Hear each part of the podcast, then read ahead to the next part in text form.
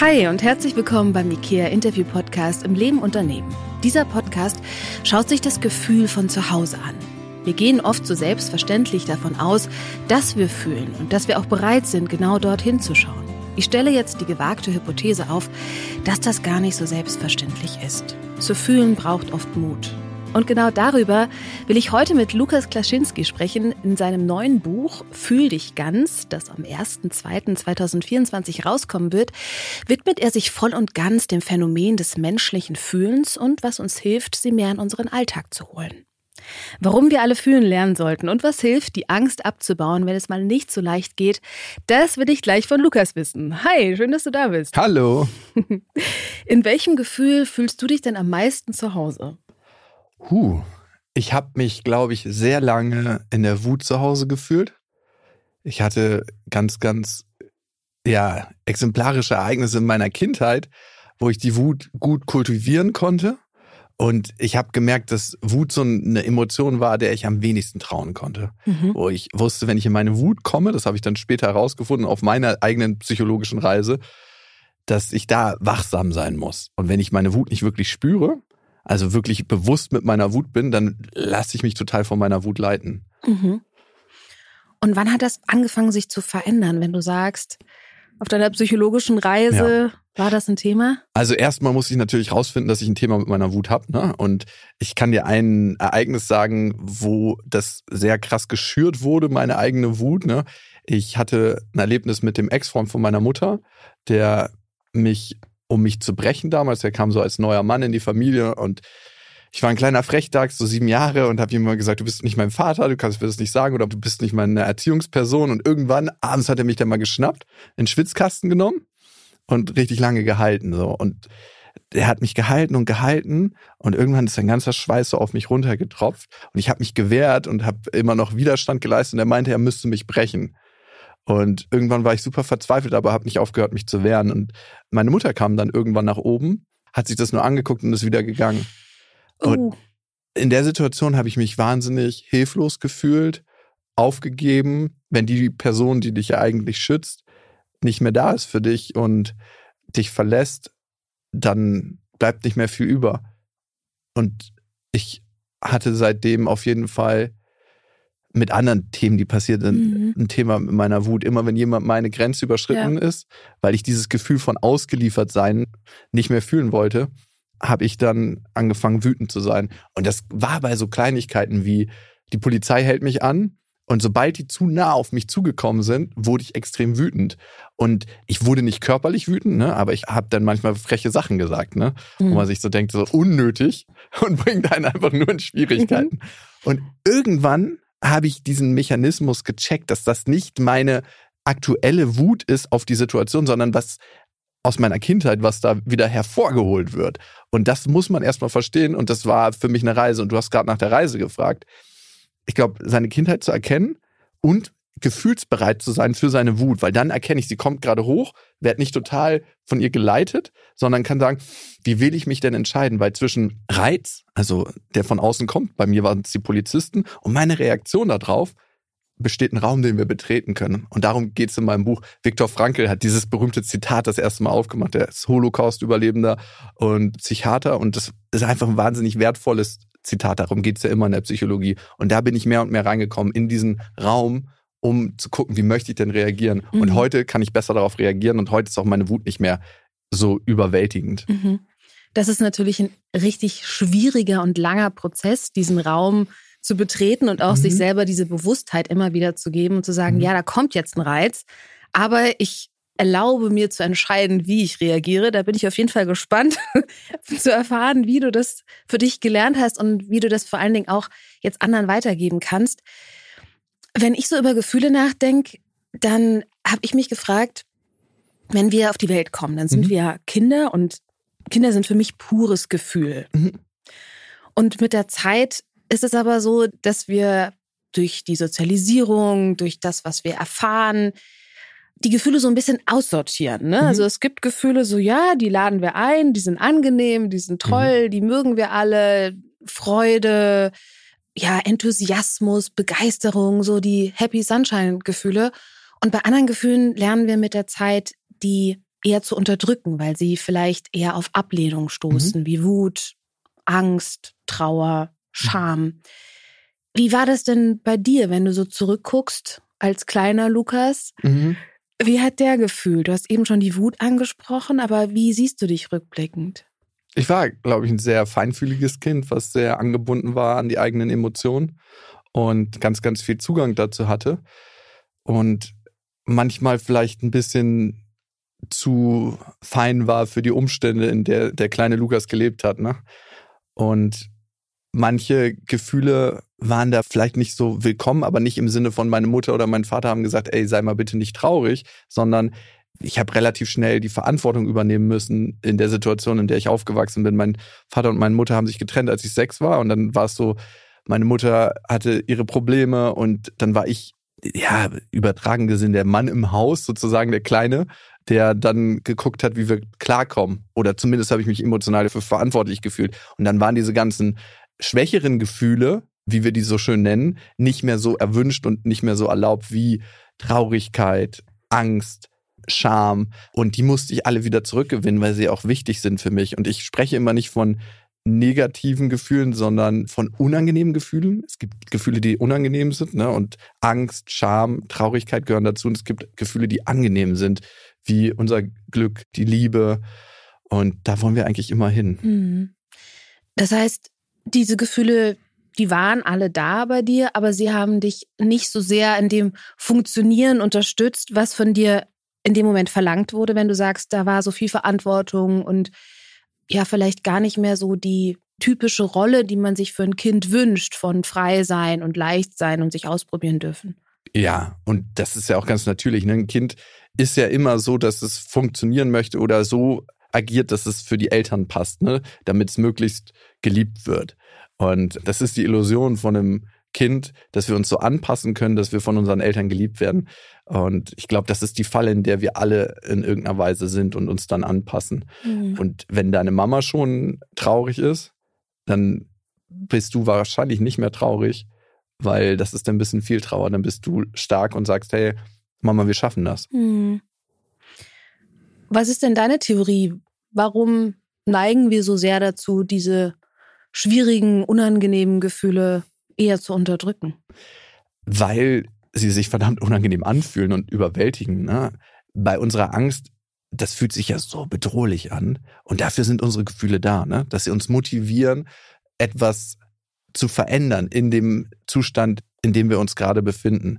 Und wenn sie sich nicht so bedrohlich anfühlen würden, dann hätten sie keinen Sinn und Zweck. Dann könnte uns unsere Angst nicht antreiben und sagen, hey, raus aus der Situation, die ist gefährlich dass die meisten Situationen heute für uns nicht mehr gefährlich sind. Das können wir mit unserem Verstand greifen, aber das müssen wir integrieren auch in unser Verhalten und ja, deshalb versuchen wir immer die ganzen unangenehmen Gefühle zu vermeiden und die mhm. angenehmen zu erzeugen. Mhm.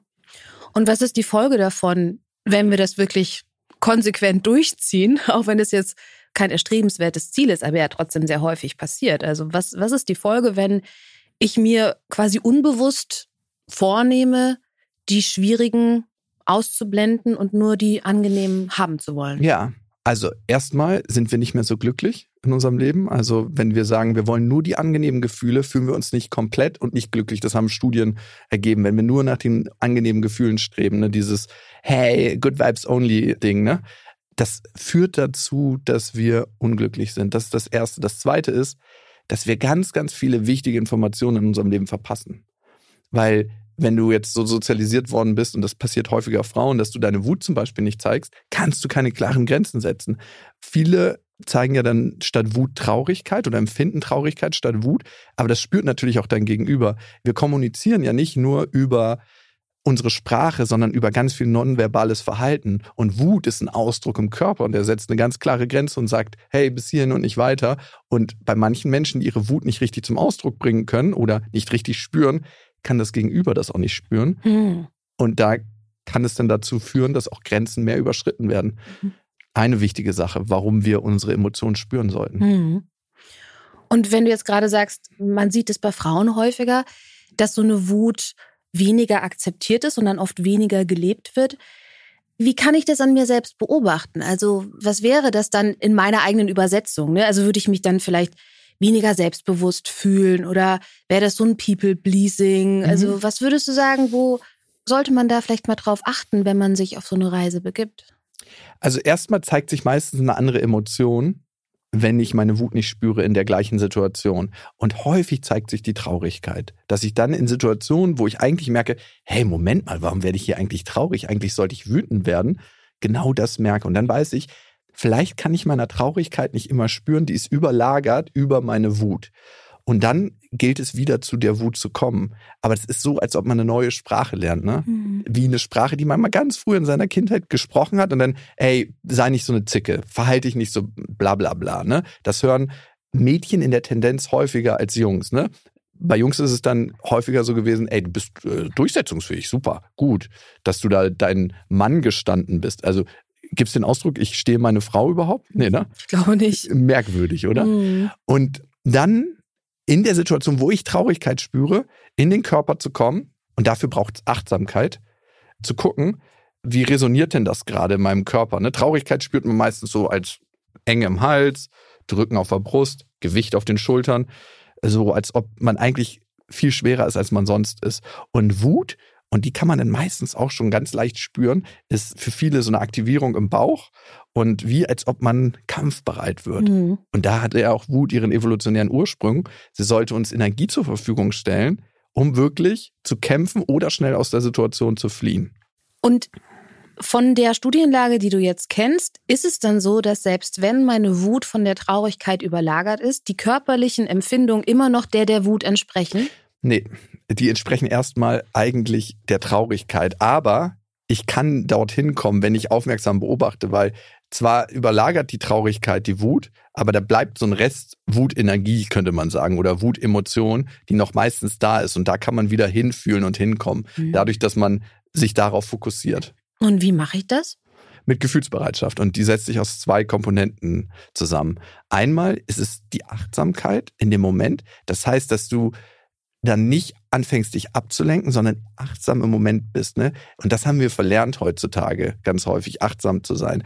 Nicht ständig gleich unser Handy zu greifen, nicht irgendwie uns abzulenken. Wir sind ja ganz schnell woanders, wenn eine unangenehme Emotion aufkommt, sondern im Hier und Jetzt.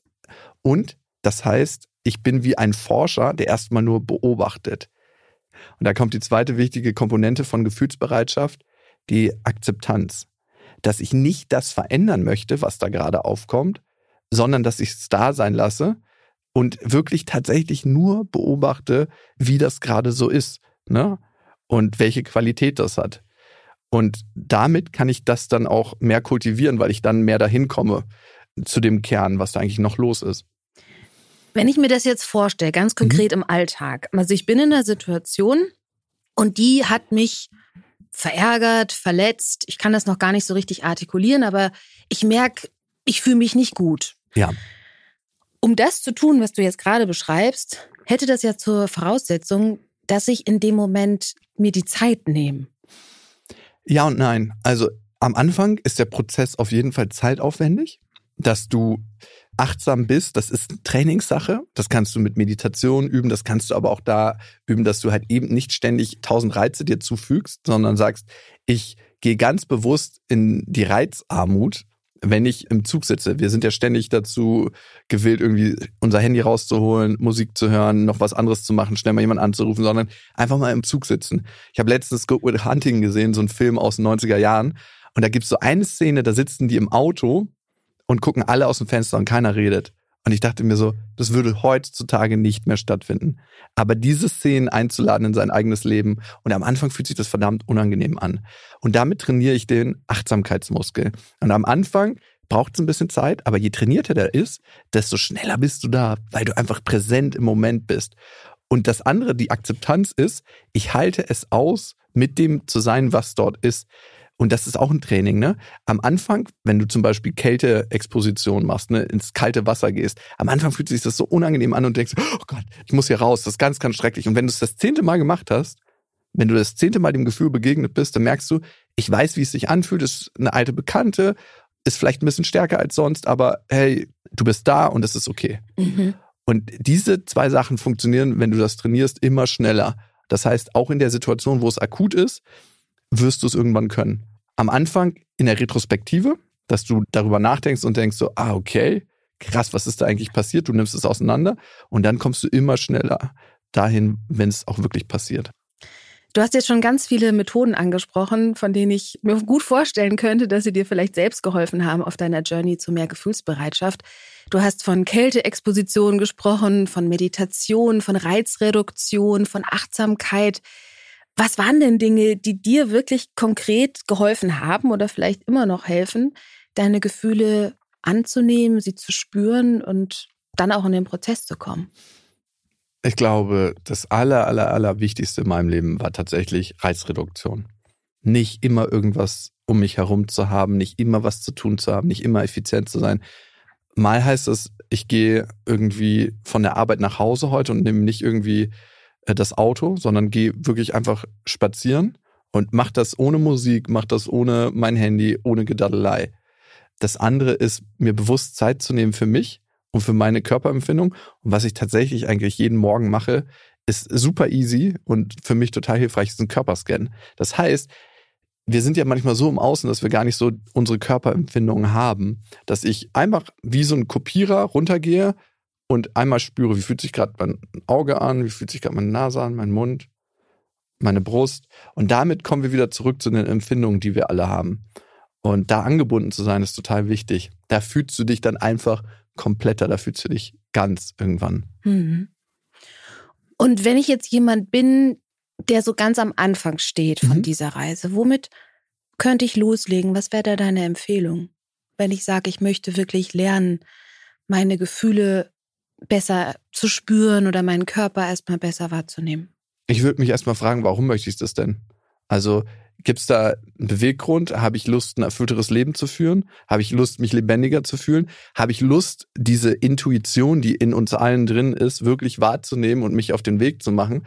Weil wir haben ja alle diese Gefühle. Und wenn wir die ausblenden, dann geraten wir manchmal auf Wege, wo wir uns dann irgendwann fragen, wie bin ich eigentlich hier hingeraten? Dabei gab es schon ein Warnsystem in uns, was die ganze Zeit Alarm geschlagen hat und gesagt hat, ey, da lieber nicht lang, da lieber nicht lang.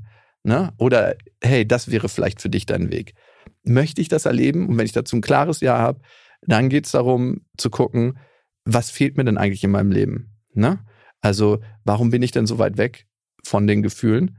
Das herauszufinden, und da hilft auch oft eine Reise in die eigene Kindheit, mal zu gucken, wie wir geprägt worden sind. Und dann, für mich ist es tatsächlich Reizreduktion mit unangenehmen Gefühlen sein. Wir haben gerade von Kälteexposition gesprochen. Das heißt, halte ich es auch mal aus, mit einem Gefühl zu sein, was total krass unangenehm ist. Und da kann man einfach mal die Dusche nutzen, die aufzudrehen auf ganz kalt und sich runterzustellen, ruhig zu atmen und zu gucken, wie ist das denn gerade? Und wenn du mit dem kalten Wasser sein kannst, dann kannst du auch häufig mit deiner Angst sein und dann kannst du auch mit deiner Scham häufiger sein und dann kannst du auch häufiger sein mit deiner Wut und mit den anderen unangenehmen Gefühlen, die es da gibt. Mhm. Und das hört sich so verdammt unangenehm an, aber die Reise ist es für mich total wert, weil wir sind da nicht mehr fremdgesteuert. In dem Moment, wo du nicht bereit bist, deine Wut zu fühlen, wo du nicht bereit bist, die Scham zu fühlen, musst du immer ständig ganz schnell was machen, damit du aus der Situation kommst, damit du sie nicht mehr spüren musst. Aber stell dir mal vor, du würdest es nie aushalten, deine Angst zu spüren. Dann kannst du nie was machen, was dir Angst macht. Und das wäre doch so schade. Weil hinter der Angst wartet oftmals ein großartiges Erlebnis, wo wir uns denken so, ey, geil, dass ich das gemacht habe. Also, wann hattest du das letzte Mal Angst? Wann hatte ich das letzte Mal Angst? Oh, ich habe schon auch ein bisschen Angst vor der Geburt. Mhm, voll verständlich. Ne? also schwingt mit. ja, stell dir aber mal vor, du hättest gesagt, weil ich so eine Angst vor der Geburt habe, werde ich niemals Mutter. Mhm. Wie viel dir da entgangen wäre. Aber du hast Angst und du machst es trotzdem. Und das ist immer das mhm. Wichtige. Es geht nicht darum, keine Angst mehr zu haben, keine Wut mehr zu haben, keine Scham mehr zu haben, sondern es zu machen mit diesen Gefühlen, obwohl wir diese Gefühle haben, weil das ist wirklich mutig. Ich finde, es ist nicht mutig, irgendwas zu machen, weil ich keine Angst habe, sondern wirklich mutig ist, was zu machen, obwohl ich Angst habe. Mhm. Mit der Angst. In dem Beispiel mit der Kälteexposition hast du ja schon gesagt, dass das Atmen oft hilft mhm. ne, in dem Moment. Ist das auch was, was du mitnehmen würdest, wirklich in dem Moment, wo die Emotion so stark da ist, wo die Wut da ist, zu sagen, ich konzentriere mich jetzt mal auf meinen Atem oder ich übe wirklich in diese Beobachterposition zu gehen und all die Reize wahrzunehmen, die dieses Gefühl gerade mit sich bringt? Ja, also mit der Gefühlsbereitschaft, das ist so eine Sache. Wir haben nämlich Gefühle, die sehr überwältigend sind. Und ein Gefühl davon ist die Angst und das andere ist die Wut. Wer schon mal richtig in Rage geraten ist, so eine Diskussion mit dem Lebenspartner hatte oder so, der merkt das ja, ne? Manchmal überwältigt uns die Wut so krass, dass wir Dinge tun, die wir später dann eigentlich nicht mehr so gemacht hätten. Und darum ist es bei zwei Gefühlen mindestens ratsam, erstmal ein bisschen zu gucken, wie kriege ich die auf einen Level, dass ich überhaupt eine Möglichkeit habe, vernünftig zu handeln, überhaupt in den Raum zu kommen zwischen Reiz und Reaktion. Und das ist auf alle Fälle die Wut und das ist auf alle Fälle die Angst. Bei der Wut empfehle ich eine Übung, die ist eigentlich ganz leicht, die heißt die Luftbeinpresse. Die Wut ist ja wahnsinnig mobilisierend und gibt uns ganz, ganz viel Energie und die Energie muss erstmal rausfließen. Und wir könnten einen Spaziergang machen, kurz in die Natur, wir können ein bisschen Sport machen. Ich würde immer empfehlen, niemals in der höchsten Wut eine Entscheidung zu treffen, mhm. weil die Entscheidungen sind meistens kacke. Also ich äh, habe früher leider immer mal wieder in der Wut eine Entscheidung getroffen, habe dann irgendwie jemand angerufen, der mit uns Geschäfte macht. Das geht so nicht, das kannst du nicht machen mit uns, den Vertrag, bla bla bla. Und mein Geschäftspartner hat mir dann gesagt, du, vielleicht schläfst du mal eine Nacht drüber. Und der Rat ist nicht schlecht. Und das können wir natürlich schneller selber einleiten. Das heißt, niemals aus einer Wut eine Entscheidung treffen, sondern erstmal runterregulieren. Spaziergang machen, nicht weiter diskutieren, Sport machen hilft, aber man kann nicht immer Sport machen und all das. Und darum gibt es die Luftbeinpresse. Das ist eine Übung, da stellt man sich hin und dann spannt man, um die Energie aus dem Körper fließen zu lassen, seinen Po an und seine Oberschenkel und Beine. Und man tut so, als ob man imaginären Medizinball zusammenpresst. Ah, und mhm. das macht man für mindestens zehn Sekunden mit voller Kraft. Und das fällt auch nicht auf, wenn man in einem Meeting ist und merkt, irgendein ist einem ins Wort gefallen. Und man wird aus irgendeinem Grund total wütend und würde jetzt total patzig reagieren. Sofort die Luftbeinpresse anschmeißen, das zu machen. Dreimal zehn Sekunden merkt keiner. Man sieht so ein bisschen aus, als ob man gerade aufs Klo müsste, aber man kann das Gesicht auch entspannen. Ganz wichtig, die Atmung dabei fließen lassen. Und dann ist meistens schon der größte Wutberg weg. Und dann kann ich gucken, war das überhaupt gegen mich hier gerade gerichtet? Was braucht es gerade, wie möchte ich mich verhalten. Und dann kann man reagieren. Aber das Wichtige dabei ist, ich habe meine Wut gespürt und bin ich sofort aus dem Spüren heraus so, ey, was soll denn mhm. das jetzt? Was war denn das für ein Scheißkommentar? Du hast quasi die Wut nicht dich leiten lassen, sondern du hast sie wahrgenommen und dann eine Bewältigungsstrategie, die genau. in dem Moment auch gut funktioniert. Genau. Ja. Und was ich auch immer so faszinierend finde, wenn einem das gelingt, dann spürt man richtig so, wie dieser dieser enge Fokus, der in der Wut da ist, sich mhm. auf einmal wieder öffnet. Und man nicht nur wieder die eine Option sieht, ne, oh, der will mich hier klein halten, der will mich kaputt machen mhm. oder sonst was, sondern da sind auch wieder A, B, C, D und E da. Und Total. das ist halt Wahnsinn, dass du wirklich spürst, dass dein Gehirn unter so einer starken Emotion einfach extrem eingeschränkt arbeitet. Und dafür ist die Emotion ja auch ursprünglich gemacht. Also, was du gesagt hast, goldrichtig. Unsere Amygdala ist hoch aktiviert und die Amygdala ist dann eigentlich nur noch dafür da, eine Entscheidung schnell zu treffen. Hey, blendet alles andere aus und treff eine Entscheidung.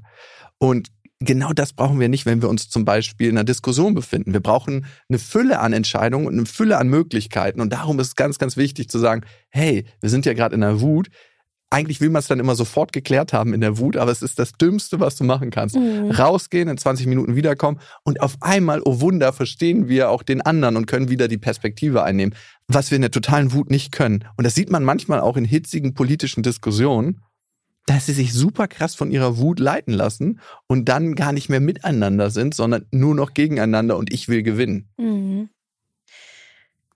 Bei der Emotion Scham mhm. ist es für mich ein bisschen anders weil bei Scham oft so eine extreme Selbstabwertung mit einhergeht und so ein innerer Dialog, der uns in meiner Erfahrung oft sehr klein fühlen lässt.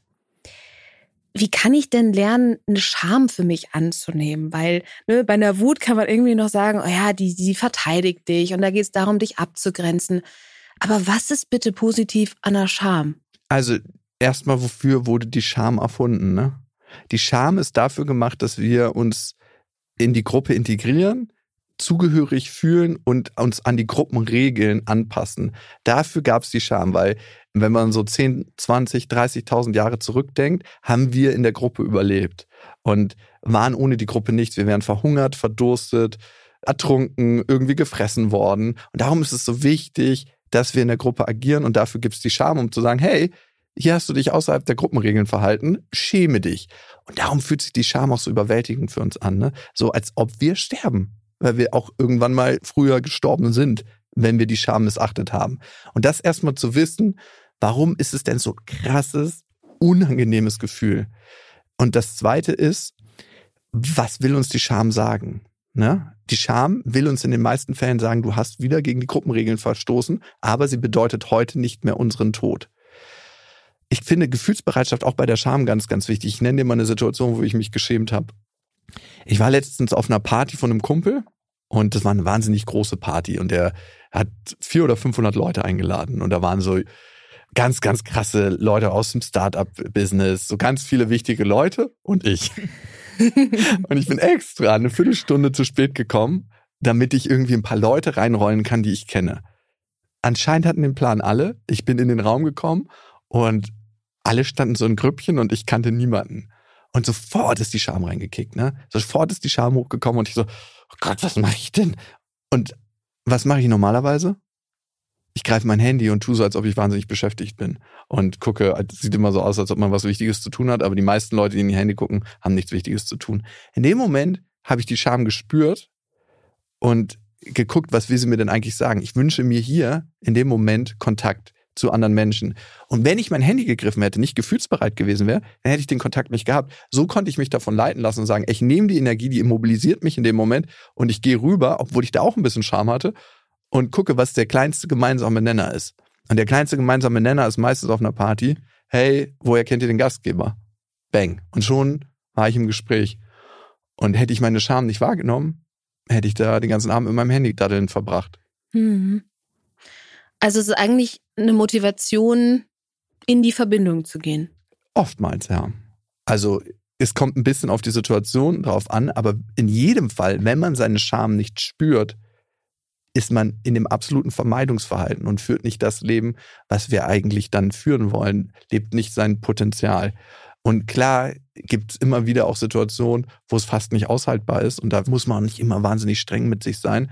Aber man sollte es zumindest wissen. Hey, hier habe ich gerade irgendwie, bin ich der Situation ausgewichen, habe ich jetzt gerade nicht ausgehalten. Auch da mitfühlend mit sich selber zu sein. Ne? Also mhm. es gilt jetzt nicht irgendwie der Peitschenschwinger hinter sich zu sein in jeder Situation. Mhm. Ja, und es ist ja auch wirklich manchmal herausfordernd, dann nicht so eine ablehnende Haltung gegen sich selber zu kultivieren. Ne? Und äh, also ich finde, das ist, das ist wirklich ein, ein langer Prozess zu sagen, der längste. Ich mag mich und auch wenn ich vielleicht gerade einen riesengroßen Herpes auf der Lippe habe und mich deswegen schäme und Angst habe, dass das jemand eklig findet oder ich vielleicht mich schäme, weil ich nicht sagen kann, das ist mein Auto, das ist mein Boot und das hier ist mein tolles Startup, trotzdem bei mir zu sein und zu sagen, ich mag mich, wie ich bin und ich weiß, dass die Scham mir gerade signalisieren will, ich habe nur Angst, von der Gruppe verstoßen zu werden. Mhm.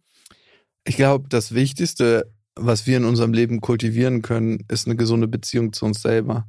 Und nicht nur in den Zeiten, wo wir erfolgreich sind und glänzen und irgendwas gewonnen haben oder irgendeine tolle Leistung erbracht haben, sondern vor allem in den Zeiten, wo es uns nicht so gut geht.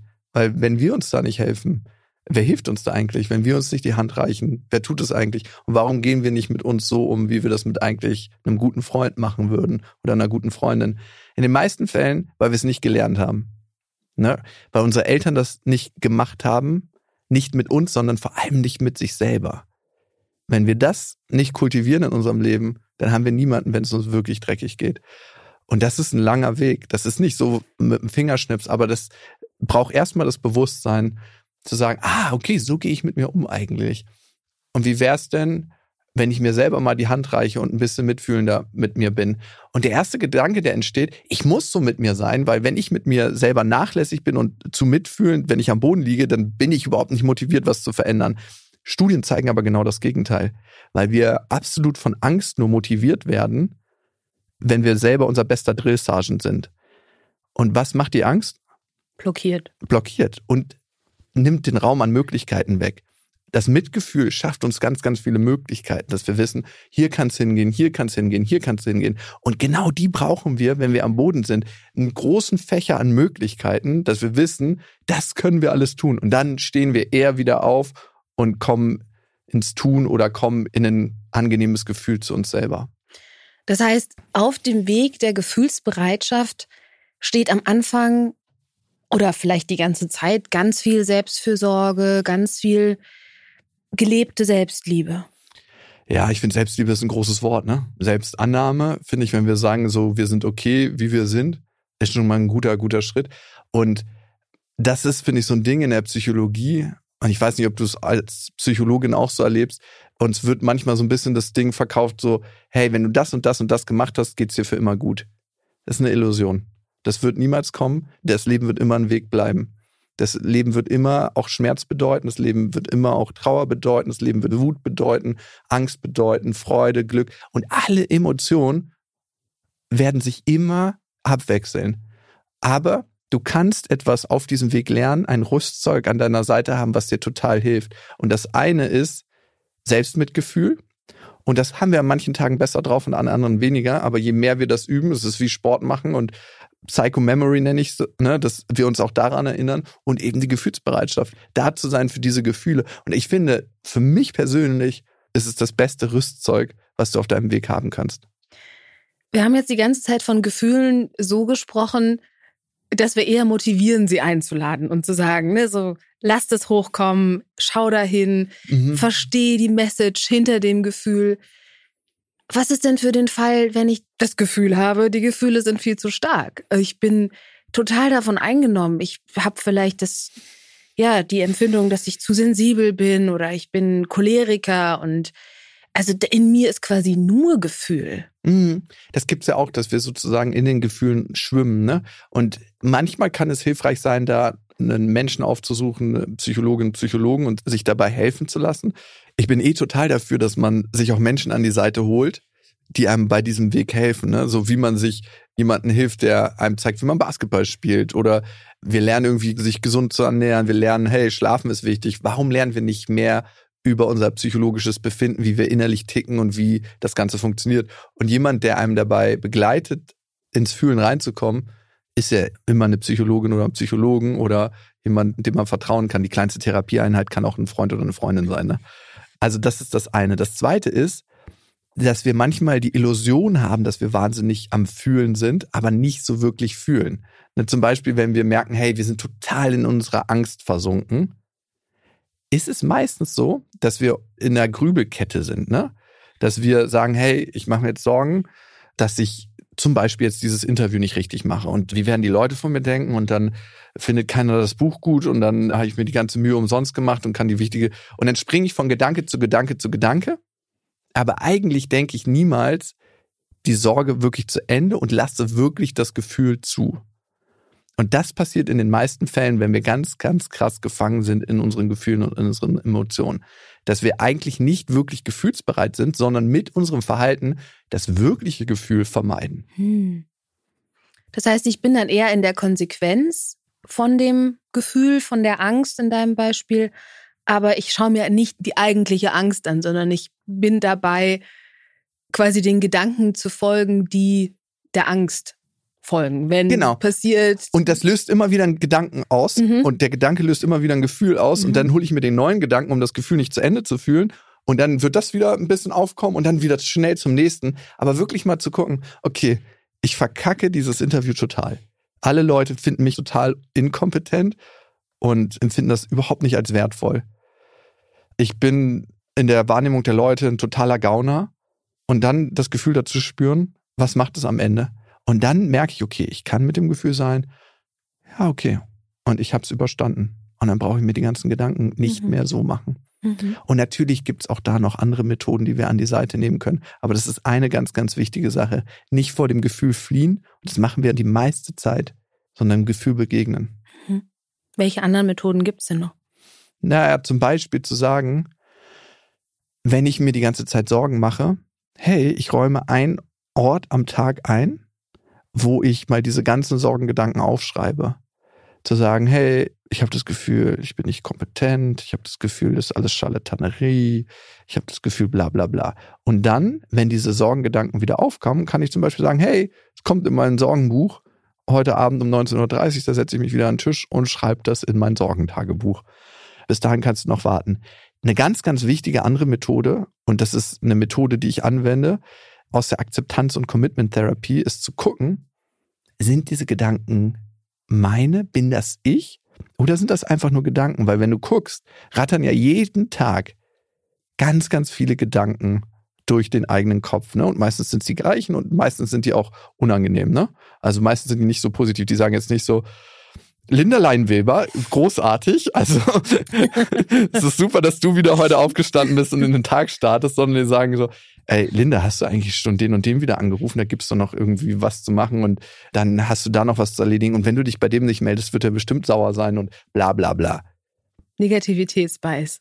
Genau, beziehungsweise auch die Gedanken als das wahrnehmen, was sie sind. Gedanken, nicht mehr und mhm. nicht weniger. Und meistens sind wir die ganze Zeit total identifiziert mit unseren Gedanken. Und ich nenne es bei mir im Buch Gedankenkino, dass man Abstand nimmt zu den eigenen Gedanken und sagt, ich bin nichts wert. Das zweite, wie man Abstand nehmen kann, ist, ich habe den Gedanken, dass ich nichts wert bin. Und dann fühlt sich das schon anders an. Und das dritte ist, ich bemerke, dass ich den Gedanken habe, dass ich nichts wert bin. Und auf einmal gewinnt der Gedanke Abstand und das Gefühl zu diesem Gedanken oder das Gefühl, was der Gedanke auslöst, ist gar nicht mehr so groß. Hm. Ja, das sind schöne Übungen, die man, finde ich, auch in ganz unterschiedlichen Kontexten für sich anwenden kann. Ich liebe mich. Ich habe den Gedanken, dass ich mich liebe. Ich bemerke, dass ich den Gedanken habe, dass ich mich liebe. Können wir alle üben. Und dann frag dich, liebst du dich wirklich? Mhm. Mhm. Wenn du jetzt selber so ein bisschen zurückblickst auf die letzten Jahre, wo du für dich so deine Journey gegangen bist, was ist das Krasseste, was sich in deinem Leben verändert hat, seitdem du Gefühle mehr einlädst? Ich fühle mich einfach viel, viel verbundener und lebendiger. Und seitdem ich zum Beispiel auch die Traurigkeit und mein Verletzlichsein in meinem Leben integriert habe, würde ich sagen, bin ich ein besserer Vater, weil ich die Emotionen von meiner Tochter besser spüren kann. Weil je angebundener du zu deinen eigenen Gefühlen bist, desto besser kannst du auch von anderen die Gefühle annehmen und vor allem auch akzeptieren dieses wird schon wieder, wenn man dann das jemandem sagt, wo jetzt vielleicht jemand gerade verstorben ist oder wenn jemand mit ihm Schluss gemacht hat, sagen die meisten Menschen nicht, weil sie meinen, es wird schon wieder, sondern weil sie das Gefühl nicht aushalten, was von dem anderen bei einem selber ankommt. Ja? Und wenn ich mit meinen eigenen Gefühlen sein kann, kann ich auch mit deinem Gefühl sein. Mhm. Und dieses Gefühl von Lebendigkeit ist einfach total krass. In dem Moment, wo ich meine ganzen Gefühle fühle, ist es so, als ob die Farben in meinem Leben aufgedreht wurden. Ne? Und es muss nicht immer angenehm sein, aber ich fühle mich wirklich ganz komplett und habe nicht das Gefühl, dass ich hinter einer Milchglasscheibe stehe und so das Leben aus der zweiten Reihe wahrnehme. Ich habe letztens das erste Mal vor meiner Tochter geweint und dachte mir so, wow, ey, das war das erste Mal. Und ich habe ihr dann versucht zu erklären, warum das so passiert ist und so. Und, und sie hat einfach nur so weitergespielt. Aber ich finde es eine wichtige Sache, dass sie weiß und lernt, dass das auch Teil des Lebens ist. Ne? Wir denken manchmal, glücklich sein ist der Normalzustand. Glücklich sein ist ein Zustand im Leben, aber es ist nicht der Normalzustand. Der Normalzustand ist, wir empfinden alle Gefühle. Und ich würde sagen, das hat sich bei mir total verändert, dass ich viel, viel mehr am Leben bin. Du hast eben schon gesagt, dass diese vielen Farben, die sich in deinem Leben ergeben haben, seitdem du die Gefühle da sein lässt, nicht immer angenehm sind. Mhm. Gab es denn für dich einen Anlass, der dich dazu motiviert hat, trotzdem diesen mutigen Schritt zu gehen und zu sagen, ja, ich schaue mir jetzt alle Farben an, in der tiefen Gewissheit, dass da auch einige dabei sind, die mir nicht gefallen?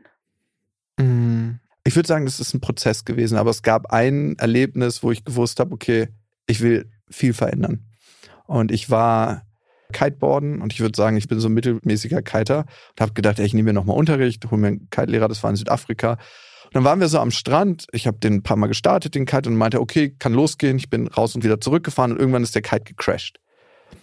Und dann hat der Kite-Lehrer den Kite hochgenommen und dann kann man den wieder losstarten. Das Ding war, was ich nicht gesehen habe, war, dass die Leinen vertüdelt waren. Und ich habe ihm das Zeichen gegeben zum Losstarten. Er hat auch nicht auf die Leinen geguckt. Der Kite ist gestartet. Es war wahnsinnig stürmisch an dem Tag. Es gab einen Ruck und er ist ein Kite-Looping geflogen, der Kite. Das heißt, einmal so im Kreis und hat mich einfach hoch in die Luft gerissen. Das war genau am Strand. Und auf einmal war ich zehn Meter in der Luft über dem Grund und habe nur runtergeguckt und ich wusste in dem Moment, okay, du bist jetzt tot. du kommst runter und wirst mit dem Kopf zuerst aufknallen und bist tot. Also ich war so in der Luft, dass ich wusste, das war nicht so ein Gedanke, das war mehr so alles zusammengepresst, Gefühl, Gedanke, das war alles wie so, so ein Drops, den ich in dem Moment zu schlucken habe. Und ich weiß noch, dass es so ein Ding war von wegen, wow, das ging jetzt ganz schön schnell, das Leben. Und ich hätte nicht gedacht, dass das so schnell geht, aber ich bin irgendwie dankbar dafür, dass ich so viel erleben durfte. Ne? Ich habe ganz viel beruflich machen dürfen, ich habe ganz viele tolle Menschen kennenlernen dürfen. Ich hatte eine Familie, die mich geliebt hat und die ich liebe. Aber ich habe irgendwie dann eine tiefe Traurigkeit empfunden, weil ich gedacht habe, was ich gerne noch mehr gemacht hätte, wäre Vater sein und mich dabei irgendwie mehr im Einklang gefühlt. Und dann ging es in dem Moment schon runter, als ich diese Traurigkeit gefühlt habe. Und das war wie so ein Ruck. Es hat wieder an der Kite-Leine gezogen, weil der Kite dann runtergeflogen ist. Und dann ging es richtig Karacho runter. Und ich bin auf der Schulter und auf dem Kopf zuerst aufgeprallt. Und ich weiß noch, wie danach alles schwarz wurde. Irgendwann bin ich dann am Strand wieder aufgewacht und habe als erstes geguckt, dass ich meine Zehen bewegen kann und das ging. Dann kam der Krankenwagen, ich bin ins Krankenhaus eingeliefert worden auf so einer Barre, mir wurde ein Neoprenanzug aufgeschnitten. Aber ich wusste noch auf dem Weg im Krankenhaus, ich habe angefangen zu weinen und habe so ein tiefes Gefühl von Dankbarkeit empfunden, dass ich noch am Leben bin und habe gewusst, dass ich dieses Leben, was ich bis dahin geführt habe, wie hinter einer Milchglasscheibe, was zwar schön war, aber nicht in seiner vollen Lebendigkeit, dass ich das nicht mehr so viel führen möchte. Ich habe gar nicht so viel zu verlieren, weil wir am Ende alle sterben. Und das war das erste Mal, dass ich es nicht nur gewusst habe, sondern erlebt habe. Und da finde ich, gibt es einen Unterschied. Wir wissen alle, dass wir so 30.000 Tage zu leben haben. Aber das das erste Mal richtig zu spüren, wenn du weißt, okay, du stirbst jetzt, verändert für mich alles. Und diesen Moment gab's. Hm. Und was hast du danach anders gemacht? das ist nicht so, dass ich auf einmal einen Schalter umgelegt habe und gesagt habe, jetzt ist alles anders, weil so funktioniert die Psychologie meistens nicht, ne? Manche wollen einem ja weismachen, so mit einer wichtigen Erkenntnis verändert sich alles. Das ist krasser Bullshit. Ich habe aber in den kleinen Momenten geguckt, wie ich mich näher an meine Gefühle herantraue. Und eines davon war mit meiner Mutter. Ne? Wie war mein Verhältnis eigentlich bis dahin mit meiner Mutter? Ne? ich glaube, ich habe sie innerlich immer übel genommen, dass diese Sachen passiert sind, die passiert sind. Und sie hat sich oft bei mir entschuldigt und ich habe immer gesagt, Mama, es ist gut, ich habe dir verziehen, es ist alles gut, aber ich habe gemerkt, dass ich innerlich einen krassen Widerstand habe. Und es hat sich darin geäußert, dass ich sie zum Beispiel öfter mal verscheißert habe, wenn sie irgendwas gesagt hat. Das heißt, nie richtig ernst genommen. Und ich habe angefangen, in der Situation, in der ich mit meiner Mama bin, einfach mal mich zu beobachten und zu gucken, was kommen dann wirklich für Gefühle auf. Und mehr in Liebe zu sein mit ihr und mich wohlwollender ihr gegenüber zu verhalten und auch zu merken, dass ich mich manchmal hilflos fühle, manchmal wütend bin und zu gucken, welcher Mensch möchte ich eigentlich sein und mich danach zu verhalten. Das hat sich verändert. Ich bin nicht mehr tausendmal über meine Grenzen gegangen, wenn ich nicht mehr konnte. Ich würde sagen, dass ich in meinem Leben sehr, sehr viel gearbeitet habe und immer aus dem Wunsch heraus wirklich Großartiges zu vollbringen. Und warum muss man das machen? weil man sich eigentlich innerlich nicht so großartig fühlt. Und dass ich damit aufgehört habe oder das eingeschränkt habe. Also es gab ganz viele kleine Knöpfe, an denen ich gedreht habe. Und es ist ja nicht so, dass ich so am Ende meiner Reise bin. Ne? Der Psychologe, der behauptet, er hätte keine Themen mehr, ist ein Lügner. Es gibt niemanden auf der Welt, aus meiner Sicht, ich habe zumindest noch niemanden getroffen und ich habe schon mit sehr vielen Menschen gesprochen, der einfach nur geheilt ist und wo es gar nichts mehr gibt. Das sind Menschen, die nicht am Leben teilnehmen. Ne? Und das ist auch unabhängig von der Berufsprofession. Ja, man hat ja manchmal den Eindruck, dass es gerade so die Psychologen und Psychologinnen sind, die alles verstanden haben. Mhm. Aber verstehen ist äh, vielleicht 10 Prozent vom Leben. Mhm. Machen, umsetzen, fühlen, würde ich sagen, ist der viel größere Teil. Und deswegen gibt es für mich auch nur diese Reise. Ne? Es gibt nicht den Moment, den wir uns vorstellen, wo dann alles gut ist, wenn ich in dem Haus wohne, in dem Land, mein Café am Strand geöffnet habe oder den neuen Job habe, die neue Partnerin, dann wird alles gut. Das ist nur ein neuer Abschnitt der Reise. Mhm. Und ich habe gemerkt, dass ich in dem Moment, wo ich gerade bin, viel präsenter sein möchte. Und das schaffe ich immer mehr. Und was es mir am Ende gibt, ist ein Ort, wo ich mich in mir sehr, sehr wohl fühle, wo ich gelassener bin, und wo ich mich tatsächlich mehr bei mir zu Hause fühle. Mhm. Was hilft uns denn genau in dieser Bewusstheit zu bleiben? Also ganz oft haben wir ja kleine Schlüsselmomente und die fallen vielleicht mal krasser aus, mal weniger krass. Mhm. Aber dann holt uns der Alltag wieder ein und dann sind die alten Muster wieder da und dann höre ich wieder auf zu meditieren und dann höre ich wieder auf, mir Zeit zu nehmen, vielleicht meine Gedanken aufzuschreiben. Aber was hilft, wirklich dran zu bleiben? Das Wichtige ist nicht, wie oft wir vom Weg abkommen, sondern wie gewillt wir sind, dort wieder raufzugehen. Wir alle kennen das, dass wir tolle Vorsätze haben fürs neue Jahr, tolle Routinen eingepflegt haben und dann wieder abkommen von den Routinen. Und das Wichtige ist, wie kommen wir wieder dahin? Und dafür brauchen wir einen Kompass im Leben. Und dieser Kompass sind eigentlich unsere Werte. Ne? Was haben wir für Werte? Und sich mal aufzuschreiben, was zählt eigentlich in meinem Leben? Wenn ich nur noch einen Monat zu leben hätte, was hätte dann Relevanz in meinem Leben? Und wir stellen ganz, ganz oft fest, dass wir uns mit ganz vielen Sachen beschäftigen, die gar nicht so viel Relevanz haben und dass die wirklich wichtigen Sachen immer so ein bisschen zur Seite geschoben werden. In meinem Leben Relevanz hat meine Familie. Und das heißt dann für mich auch, dass ich mir dafür Zeit nehme. Das heißt dann, dass ich sage, hey, dieser Termin, den könnte ich jetzt noch machen, aber ich habe eigentlich ein Date zum Beispiel mit meiner Tochter und wir wollten ins Schwimmbad gehen. Dann kann der Termin eben nicht stattfinden. Klar, ich bin jetzt selbstständig ne, und kann mir das noch ein bisschen besser legen. Ich habe jetzt keine Chefin oder einen Chef, der sagt so, das wird jetzt aber gemacht. Aber ich mache mir natürlich selber auch Druck. Ein anderer Wert von mir ist, ich selber. Und ganz oft, je stressiger es wird, desto mehr vergessen wir uns selber. Ne? Obwohl wir uns in dieser stressigen Zeit eigentlich am besten behandeln sollten, damit wir durch diese stressige Zeit gestärkt durchgehen. Das heißt, ein Wert von mir ist, bin ich. Und das heißt für mich, dass ich mir dann auch wieder die Zeit einräumen möchte. Und nur die Werte zu haben reicht nicht, sondern wir brauchen auch Commitment, das heißt einen Plan, und das wieder aus der Akzeptanz- und Commitment-Therapie, das umzusetzen. Und ich habe eine befreundete Psychologin, die hat ein ganz geiles Ding immer gemacht.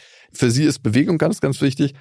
Und sie weiß, dass sie zweimal in der Woche joggen gehen will, immer zwischen den Therapiesitzungen. Und sie hat zwei Pläne, nämlich Plan A, sie geht joggen. Und Plan B ist, sie geht joggen bei Regen. und einer von beiden Plänen geht immer auf, weil entweder regnet es oder es regnet nicht. Und ganz, ganz detailliert sich auch aufzuschreiben, wie setze ich das um und wann nehme ich mir die Zeit und wann komme ich auch wieder dahin zurück, wenn ich mal davon abgegangen bin, ne? ist wichtig. Und so eine andere Sache, die für mich ganz, ganz elementar ist, wir verändern unser Leben nicht von heute auf morgen, sondern in ganz, ganz kleinen Schritten und in vielen kleinen Schritten.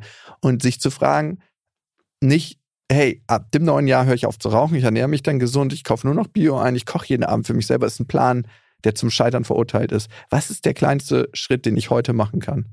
Was ist der allerkleinste Schritt, den ich heute machen kann? Und der allerkleinste Schritt, wenn ich mich gesünder ernähren möchte, wäre heute zu sagen, ich fahre gleich beim Bioladen vorbei und kaufe mir eine Karotte, frage, ob ich die da abwaschen kann. Braucht man meistens noch nicht mehr bei einer Bio-Karotte und esse die. Was wäre der nächste kleine Schritt, den ich morgen machen kann. Und durch diese kleinen Veränderungen verändern wir was Großes. Das kann man sich vorstellen wie ein Segelboot, wo wir eine Pinne haben und irgendwo ein Ziel ansteuern. Wenn wir diese Pinne, also dieses Ruder, nur ein Prozent verändern, kommen wir ganz woanders an an der Küste. Und ich glaube, wenn wir das verinnerlichen und integrieren, können wir unser Leben dahingehend verändern, wo wir hinwollen. Senkt das auch den inneren Widerstand, wenn ich mir Dinge suche, die sofort umsetzbar sind? Ja, und vor allem macht es was anderes. Wir erleben kleine Erfolgserlebnisse. Und davon sind wir positiv motiviert. Wenn wir so kleine Erlebnisse haben, wo wir sagen, ja, okay, ich bin äh, hingefahren und habe mir die Karotte gekauft und die gegessen, dann ist das ein kleines Erfolgserlebnis und es ist ja viel, viel schöner, von positiven Erlebnissen motiviert zu werden, als sich von der negativen Peitsche antreiben zu lassen. Mhm. Und das ist, glaube ich, das Wichtige, ne? Ja. Wie machst du das dann, wenn die Negativpeitsche trotzdem mal kommt? Ja, also ich kenne das ja bei mir, ne? Hey, heute müsstest du eigentlich noch E-Mails beantworten. Die sind ganz, ganz, ganz, ganz wichtig. Ich bin bewusster geworden und gehe in mich. Musst du das wirklich? Ist das eine. Und das zweite ist, ja, wenn du das musst, trotzdem mitfühlend mit mir selber sein, ne? Und wie rede ich in solchen Momenten mit mir? Also diese Sachen einfach zu beachten. Und es gelingt mir auch nicht immer, aber immer besser und immer mehr. Und ich weiß, dass sich jedes Verhalten einschleift, ne? Wir haben neuronale Pfade und so schleift sich das Verhalten ein, wenn wir nicht so gut mit uns umgehen und so aber auch das Verhalten, wenn wir besser mit uns umgehen. Wollen wir jetzt noch mal ein Resümee ziehen ja. und alle Hörer und Hörerinnen motivieren wollen, in ihre Gefühlsbereitschaft zu kommen. Was würdest du sagen, ist der größte Vorteil, wenn ich mich traue, diesen Weg zu gehen? Ich weiß, wo ich hin möchte im Leben. Ich kann meiner inneren Stimme folgen. Ich verspüre einen Sinn im Leben, weil mein Sinn im Leben ist es, das Leben mit allen Sinnen wahrzunehmen. Es gibt nicht den einen Sinn im Leben. Es gibt mehr den Weg, auf dem wir sind und diesen voll und ganz aufzunehmen und wahrzunehmen. Und dafür brauchen wir unsere Gefühlsbereitschaft. Und am Ende fühlen wir uns dann wahnsinnig lebendig. Und nicht nur, wenn der Deckel zugeht, sondern auch auf dem Weg. Hm. Und die Skepsis, die da vielleicht mitschwingt und die Angst, was passieren könnte, wenn ich mich all dem stelle, da helfen all die Tools, die wir besprochen haben, angefangen von Achtsamkeit, von Meditation, von Aushalten, akzeptieren, auch wenn es mal annehmen, genau. Ja. Ich finde das ein wahnsinnig schönes Beispiel. Natürlich haben wir alle Angst vor der Gefühlsbereitschaft, aber genau da fängt die Gefühlsbereitschaft an auch diese Angst zu integrieren und mitzunehmen und zu sagen, okay, wie fühlt sich denn die Angst gerade an, die ich habe vor diesem neuen Weg? Das ist ein Drücken auf meiner Brust, das ist eine leichte Beklemmung im Hals. Was will sie mir denn sagen? Sie hat Angst, vielleicht den Status quo zu verlieren. Sie hat Angst, die Beziehung zu verlieren, die ich gerade führe. Oder ich spüre eine Energie, die sagt, hey, sei vorsichtig. Und zu sagen, hey, danke Angst, dass du da bist ich probiere das trotzdem mal aus. Mhm. Ich habe die Warnleuchte gesehen. Genau. Und ich bin mir dem Risiko bewusst. Ja, weil am Ende will das Gefühl ja nichts Böses. Ne? Mhm. Und das ist, glaube ich, was ganz, ganz Wichtiges alle Gefühle, die wir haben, sind dafür da, uns zu schützen. Die waren einst dafür da, um unser Überleben zu sichern und heute sind sie immer noch dafür da, uns zu schützen. Es gibt jetzt nicht mehr so wahnsinnig viele lebensbedrohliche Situationen für die meisten von uns, aber trotzdem sind die Gefühle da und sie sind auf unserer Seite, wenn wir sie halt dafür auch nutzen und mehr integrieren. Mhm. Und sie sind nicht gegen uns. Ich glaube, den Kampf gegen die eigenen Gefühle aufzugeben, die Schwerter niederzulegen, schafft schon ganz viel Platz und Ruhe und Ankommen. Hm, und vor allen Dingen kann ich die Energie dann für was anderes nutzen. Ja.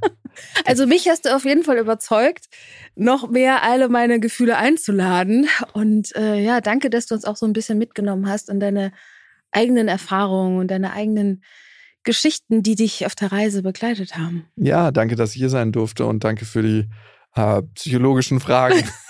ich merke auf jeden Fall immer wieder, du blickst da mit einer besonderen Brille rauf. Danke. Sehr gerne. Und danke auch an dich da draußen, dass du wieder mit dabei warst.